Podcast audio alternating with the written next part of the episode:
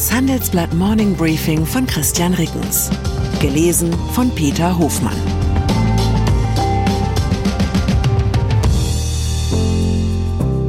Guten Morgen allerseits. Heute ist Donnerstag, der 20. Juli. Und das sind unsere Themen. Ultimatum. Kreml sieht Getreidefrachter als militärische Ziele. Unterrichtung. Welche DAX-Konzerne bieten die besten Prognosen? Umbau. Goldman Sachs dampft Privatkundengeschäft ein.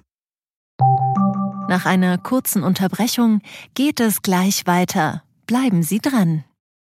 Die Welt steht vor gewaltigen Herausforderungen. Zum einen die Energiewende voranzutreiben und gleichzeitig den Klimawandel einzudämmen. Und auch der Energieträger Wasserstoff gewinnt weltweit immer mehr an Bedeutung. Doch wie geht es weiter? Erfahren Sie mehr auf dem Handelsblatt Wasserstoffgipfel 2024 am 12. und 13. Juni in Essen. Infos unter handelsblatt-wasserstoffgipfel.de. Mit dem Vorteilscode Wasserstoff 2024 erhalten Sie einen Rabatt von 15% auf die Tickets. Russland.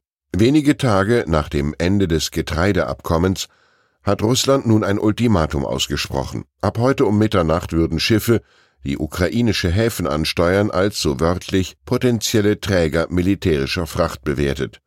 So heißt es aus dem Verteidigungsministerium in Moskau. Das ist eine kaum bemäntelte Drohung, im Zweifel auch Handelsschiffe aus neutralen Staaten anzugreifen. Der Kreml hatte das Abkommen am Montag nicht mehr verlängert. Damit wurden die Garantien für einen sicheren Transport von Agrargütern aus drei ukrainischen Schwarzmeerhäfen aufgekündigt. Moskau behauptet, westliche Staaten hätten die im Abkommen zugesicherten Erleichterungen für russische Dünge- und Nahrungsmittelexporte nicht ausreichend umgesetzt. In den vergangenen Nächten hat Russland gezielt die Hafenregion Odessa bombardiert. Durch den Beschuss sind dort nach ukrainischen Angaben rund 60.000 Tonnen Getreide vernichtet worden. Börse. Egal ob russischer Angriff auf die Ukraine, Corona-Pandemie oder Zinsschock, immer wieder haben unerwartete Ereignisse die Pläne von Unternehmensmanagern über den Haufen geworfen. Doch diese Erfahrung hindert die meisten Konzerne nicht daran, weiterhin recht konkrete Prognosen abzugeben. Fast 20 der insgesamt 40 Unternehmen im Leitindex DAX haben in diesem Jahr das höchste Transparenzlevel erreicht wenn es darum geht, Aktionäre über den erwarteten Geschäftsverlauf zu informieren. Das zeigt eine Auswertung der Beratungsfirma Kirchhoff Consult mit der Deutschen Schutzvereinigung für Wertpapierbesitz. Die Analyse hat dem Handelsblatt vorab vorgelegen.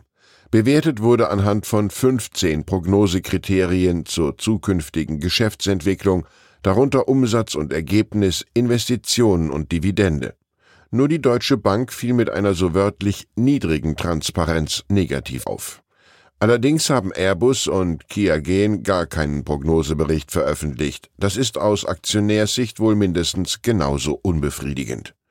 Die Deutsche Telekom und BASF erfüllen die meisten Bewertungskriterien. So stellt die Telekom in ihrem aktuellen Geschäftsbericht wichtige Leistungsindikatoren zur Steuerung des Unternehmens in Auflistungen und Tabellen dar. Darüber hinaus erläutert das Management, welche Annahmen den prognostizierten Kennzahlen zugrunde liegen. Streamingdienst. Der Kampf gegen das Teilen von Zugangsdaten und ein günstigeres werbefinanziertes Abonnement haben Netflix einen überraschend hohen Quartalsgewinn beschert. In den vergangenen Monaten seien fast sechs Millionen Kunden hinzugekommen. Das hat der Streamingdienst am Mittwoch mitgeteilt. Das ist gut dreimal so viel wie erwartet. Der Nettoüberschuss hat mit mehr als drei Dollar je Aktie deutlich über der durchschnittlichen Analystenprognose gelegen. Der Umsatz war mit etwas über acht Milliarden Dollar allerdings leicht hinter den Markterwartungen zurückgeblieben. Autoindustrie. Genau das umgekehrte Bild gibt es bei Tesla. Dort haben Preissenkungen für einen Rückgang der Bruttomarge auf rund 18 Prozent gesorgt. Das ist der niedrigste Wert in 16 Quartalen. Dafür hat der Elektrobauer mit fast 25 Milliarden Dollar die Umsatzerwartungen übertroffen. Der Nettogewinn hat bei über 3 Milliarden Dollar gelegen. Banken. Und was bitte ist los bei der einstigen Gelddruckmaschine Goldman Sachs? Zitat, wir befinden uns mitten in einer strategischen Transformation. Zitat Ende. Das hat CEO David Solomon am Mittwoch gesagt. Eine Begründung für miese Zahlen, die ja selbst im S-DAX nicht mehr besonders originell klingt, geschweige denn an der Wall Street. Zuvor musste Solomon das schlechteste Quartalsergebnis seit drei Jahren verkünden. Der Nettogewinn ist gegenüber dem Vorjahresquartal um fast 60 Prozent auf etwas mehr als eine Milliarde Dollar eingebrochen. Tatsächlich hat Goldman Sachs derzeit zwei große Baustellen, die sowohl die Zahlen als auch die Stimmung belasten. Da wäre erstens der teure Rückzug aus dem Privatkundengeschäft. Mit der Onlinebank Marcus wollte Solomon eigentlich eine wörtlich digitale Privatkundenbank der Zukunft schaffen. Doch der Vorstoß ist nun zu teuer und zu komplex geworden. Zweitens sucht die Bank einen Käufer für den Kreditanbieter Green Sky. Den hat sie erst 2021 für über zwei Milliarden Dollar übernommen. Die Bewertungen für Fintech sind seitdem deutlich gesunken. Goldman hat auf Green Sky im zweiten Quartal Abschreibungen von mehr als 500 Millionen Dollar verbucht. USA. Ein kleines Beben hat gestern das kalifornische Palo Alto erschüttert. An der Stanford-Universität, der Kader- und Coderschmiede des Silicon Valley, hat Uni-Präsident Mark Tessier Lavine seinen Rücktritt erklärt. Zuvor hatte eine Überprüfung Folgendes ergeben. Der Neurowissenschaftler war bei seinen Forschungsarbeiten nicht entschieden genug gegen Datenmanipulationen vorgegangen. Die hatte er allerdings nicht selbst verursacht. Ursprünglich hatte die Studierendenzeitung Stanford Daily die Vorwürfe gegen den eigenen Präsidenten erhoben. Das berichtet die Nachrichtenagentur Bloomberg. An der Elite-Uni scheinen auch die Nachwuchsjournalisten ziemlich auf Zack zu sein. Sport. Eben diesen Zack erhoffen wir uns auch von der Fußballnationalmannschaft der Frauen. Heute beginnt ihre Weltmeisterschaft in Australien und Neuseeland. Meine Kolleginnen Anna Gaute und Theresa Steen sind beide fußballbegeistert. Darum ist es für sie ein Anlass gewesen, nach der Lage des Frauenfußballs in Deutschland zu fragen. Das Ergebnis lautet wie folgt. Es sieht gar nicht mal schlecht aus. Einschaltquoten und Einnahmen wachsen und gedeihen, wenn auch von einem ungleich niedrigeren finanziellen Niveau als bei den Männern. Allerdings bleibt mit der Professionalisierung die Bolzplatzromantik auf der Strecke. Heute dominieren in der ersten Liga der Frauen Vereine wie Bayern München, VfL Wolfsburg, Eintracht Frankfurt und die TSG Hoffenheim. Alles Namen, die aus dem Männerfußball bekannt sind. Der Frauenfußballpionier Turbine Potsdam hingegen ist abgestiegen. So kommt es, dass in der nächsten Saison die SGS Essen der letzte eigenständige Frauenfußballverein der ersten Bundesliga sein wird. Tja, könnte man sagen, Uniformität ist halt der Preis der Kommerzialisierung. Der amtierende deutsche Meister der Frauen wie auch der Männer heißt Bayern München. Die Champions League der Frauen hat der auch bei den Männern nicht ganz erfolglose FC Barcelona gewonnen.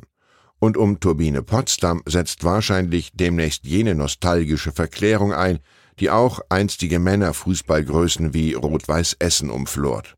Die sind 1955 deutsche Meister gewesen. Ich wünsche Ihnen einen Tag, an dem Sie auch ohne Verklärung herausragen. Herzliche Grüße, Ihr Christian Rickens. Zur aktuellen Lage in der Ukraine. Wie russischer Diesel trotz Embargo nach Europa gelangt. Trotz Importverbot dürften noch immer große Mengen Diesel russischen Ursprungs nach Europa kommen. Die heimische Ölbranche fürchtet um Marktanteile, doch die EU bleibt passiv. Carlsberg hat Kontrolle über russischen Brauereibetrieb verloren. Der Führungswechsel habe ohne Carlsbergs Wissen oder Zustimmung stattgefunden. Bisher ist unklar, welche Folgen die Entwicklung für die Produktion und das Russlandgeschäft haben wird. Weitere Nachrichten finden Sie fortlaufend auf handelsblatt.com/Ukraine. Die Welt steht vor gewaltigen Herausforderungen. Zum einen die Energiewende voranzutreiben und gleichzeitig den Klimawandel einzudämmen. Und auch der Energieträger Wasserstoff gewinnt weltweit immer mehr an Bedeutung. Doch wie geht es weiter?